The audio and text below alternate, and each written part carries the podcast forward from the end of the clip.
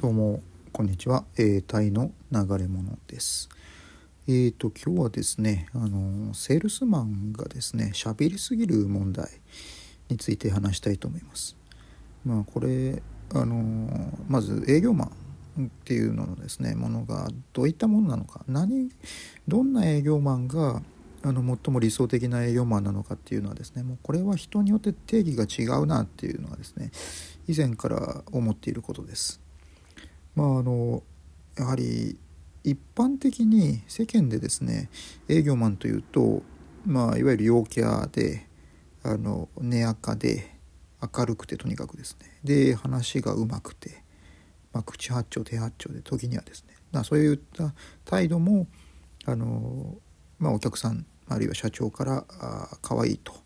ういやつじゃというふうに思われるようなですねそういった、えー、営業マンが割と得をしているなっていうところはあるんですけれども。でえー、っとその話のうまさですよね。その話がうまいっていうのは確かにそれは魅力的ではあるんですけれども。じゃああの営業マンが話し続けてもいいのかという問題があってですね。でこれってあのお客さんの立場になってみるとですねあの非常によくあの分かることかと思うんですが、えー、まあね、物を売りに来たというか、まあ、これルートセールスでもそうなんですけどあの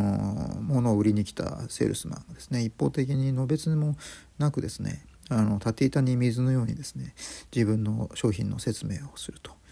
まあ、メリットデメリットも含めて、えー、話を、えー、まくし立てていってですねじゃああの自社の我々の商品はこういった、えー、素晴らしい特徴があってうんたらかんたらとやった後にですねじゃあいかがですか？買いませんか？と言ってもですね。やはりなかなかお客さんの方はあの首を縦に振らないんじゃないかと。契約書をサインするっていうところにはいかないんじゃないかと思うんですけどね。でえー、っとその一方でまあ例えばよく世間ではあ聞き上手のですね営業マンがあのお客さんから好かれると。いうことで、えー、聞くことに特化したようなですね、えー、セールステクニックなども割と喧伝されたりすることもあるわけですけれども。ただそういったことを仮に真に受けてですねひたすら、えー、お客さんの話を聞くことに徹すると。で何も、えー、一切発しないということになったとしたらそれはそれでまた問題が生じてくるということで。まあ私自身これはあの実際のセールスの場でそういったことを経験してるんですけれども、うん、やはり私も真に受けてしまってそれをですね聞き上手になったらいいんじゃないかで割と一方的にあの聞き手に回っていたところ一切その商談が進まないようなですね事態に陥ることもあるわけですね。なのででこういったことを避けるためにはやはりお客さんをまあ一歩、えー、半歩先というんですかね半歩先なんていう言い方をする人もいますけどお客さんよりも半歩先にですね、えー、立ってお客さんを誘導していくようなですねえ、導いていくというようなあ聞き方、え、話し方っていうのがですねよく推奨されたりしますね。で要するに完全にあの同じ立ち位置というか、えー、同じラインで、えー、お客さんを接するっていうのもそれはもう良くないことですしあるいは、えー、一歩下がって、えお客さんをに話を聞くっていうことをやってしまうと一切商品の話ができないといったこともあるわけです。なのでその辺のあの話す側聞く側というのをかなりあの意識する必要が、えー、営業マンにあるんじゃないかなというふうに思いますね。でまあこの辺はですねあの、まあ、個人向けの、えー、セールスっていうのをやってるともうどうしてもえー、と何て言うんでしょうかねえー、その辺を意識せざるを得ないというかですねその辺の聞くどの程度何パーセントぐらい聞いてたらいいかなとかどの辺何パーセント自分が話してたらいいのかっていうのをかなり意識的に考えてないといけないと思うんですけれども。ただこれは多分ですねあのルートセールスをやっていると結構この辺っていうのが何だろうなあのあまり意識できないというかえー、っときちんとですね営業という仕事に、えー、ストイックに向かっている人ならともかくああのあまり考えないでやってるとですね、えー、っと割と自分がしゃべる一方になってしまったりっていうことはあるかと思いますね。で私もタイでですねあのいくつかあの法人営業ルートセールスというかですねそういったものを経験した時にあのやっぱり、えー、っとお客さん側というかあ外から来た、えー、業者の営業マンであるとか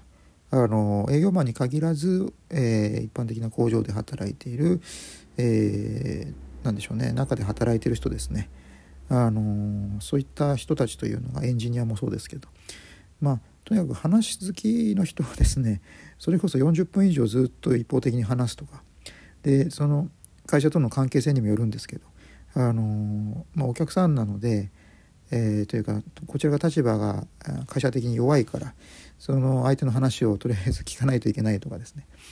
いうことになったりとか。であとはあの割とその業界のことをあの知っているということ。あとあるいは自社の商品に詳しいとかってそういうあの商品知識が豊富だっていうことがねそれはそれで素晴らしいことなんですけどそれがですねちょっと過度にですね評価されすぎているなっていうのがあってで、えー、こちらがあまり興味のないことに関してもあまり関係なくこれはあの向こうにとってはあこちらがその業務に、えー、関係しそうだというふうに思っているのかあのその辺のあの温度差というのを確かめずにですねあの一方的に話したりするわけです。そうなってくるとあのやはりお客さん、えー、の側に立った時にですねやはり不平不満が残るかなというは、えー、まあ端的に言うとですねあの営業マンは喋りすぎだというふうな印象を持たれたりすると。なのであのやはり営業っていうのはやはり非常にバランス感覚が問われる仕事なんだろうなっていうふうに思うんですね。あのあまりに何だろうあのまあ職業人としてのスキルというのもいろいろあるかと思うんですけどある分野がですね非常にあの尖ったようなタイプというよりはあの本当まんべんなくあのできるようなやはり、えー、人物の方が割とその営業マンとしてはい向いてるんだろうなっていうふうに思うわけですよ。ねえーとうん、これは一般的にやはり特に法人営業になってくるとそういうのが問われてくるかと思いますねそのいわゆるバランス感覚というものがですね。でただ一方でその個人向けの営業になってくるとまた話が違ってきてですね。えっ、ー、と割とあの営業以外のことについてはちょっと社会不適用というかですね。あのとんでもない人格の持ち主だったりっていうのが割と,、えーと、トップセールスだったりっていうこともあるわけですね。だからなかなか侮れないところなんですけれども。うん。だからね、えー、個人法人ですねえっ、ー、とうんやっぱ違いはあるんだけれどもまあうんやはりどうしてもその辺の話の、えー、自分が話すところの、分量というか割合というのはかなり意識的にですねあの調節していかないといけないんだなというのをですね思ったりするわけです。でまあ今日はこの話をしてみました。え、っとまあまあそうですねアジア現地採用で、まあ、営業ばっかり 営業の仕事にばっかついてる人はあまりそればっかりってわけじゃないでしょうけどね。あの職種はいろいろあるのでただあのうん営業もしあの今後ね営業っていう仕事にもし就くようなことがあった時にそう自分が話す時の割合っていうのを意識してみると